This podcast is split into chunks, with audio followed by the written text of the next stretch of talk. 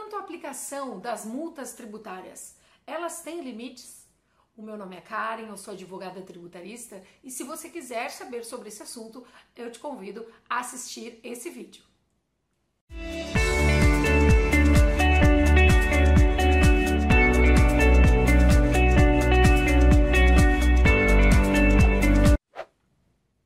As legislações tributárias, tanto no âmbito municipal, estadual como no federal, elas prevêem a possibilidade de aplicação de multas punitivas aos contribuintes. E aqui eu não me refiro a multa simplesmente pela falta de pagamento de um tributo em decorrência desse atraso, e aí que compõe então uma correção para que o contribuinte pague esse valor de forma atualizada. Eu me refiro nesse vídeo a multas que são punitivas, aplicadas em percentuais, inclusive, que podem alcançar até 150% do próprio valor do tributo devido. Bem, com relação a essas multas punitivas, é, o que se tem na aplicação dessa, dessa multa, dessa penalidade, que muitas vezes tem um efeito pedagógico, ou seja, para desincentivar uma ação do contribuinte, principalmente uma, uma ação que lesa o fisco, é, vamos supor uma ação de sonegação fiscal, por exemplo, essas leis então permitem a aplicação de multas elevadas, muitas vezes pela falta da entrega de uma declaração, de uma obrigação acessória que faz parte, então compõe uma obrigação do próprio contribuinte para que se apure o imposto.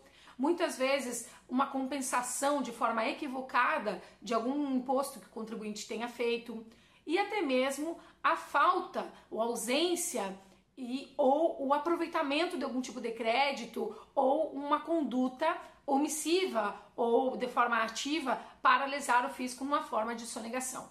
Bem, então, a depender, dependendo da ação, essas multas são é, moduladas, aplicadas de forma progressiva.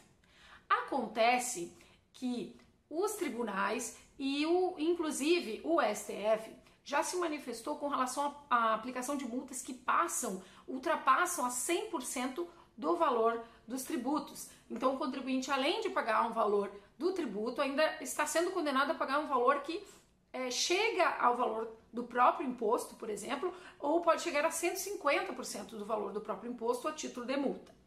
Bem, é, nesse sentido, foi considerado que essas multas que ultrapassam 100%, elas teriam um efeito confiscatório.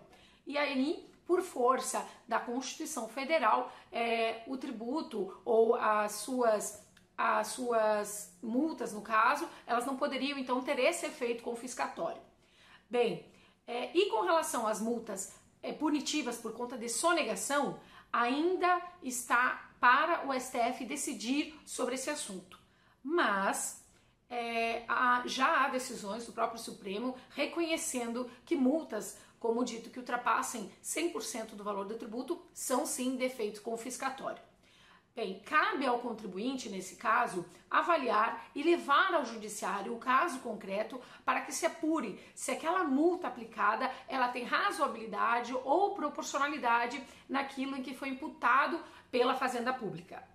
Ainda, mesmo que o STF não tenha é, decidido nesse sentido em repercussão geral sobre multas que ultrapassam 100% do valor do tributo, no caso de uma sonegação fiscal, por exemplo, cabe também ao contribuinte levar esse pleito ao STF por conta desse aguardo, dessa decisão que terá um efeito sobre os demais processos no âmbito judiciário.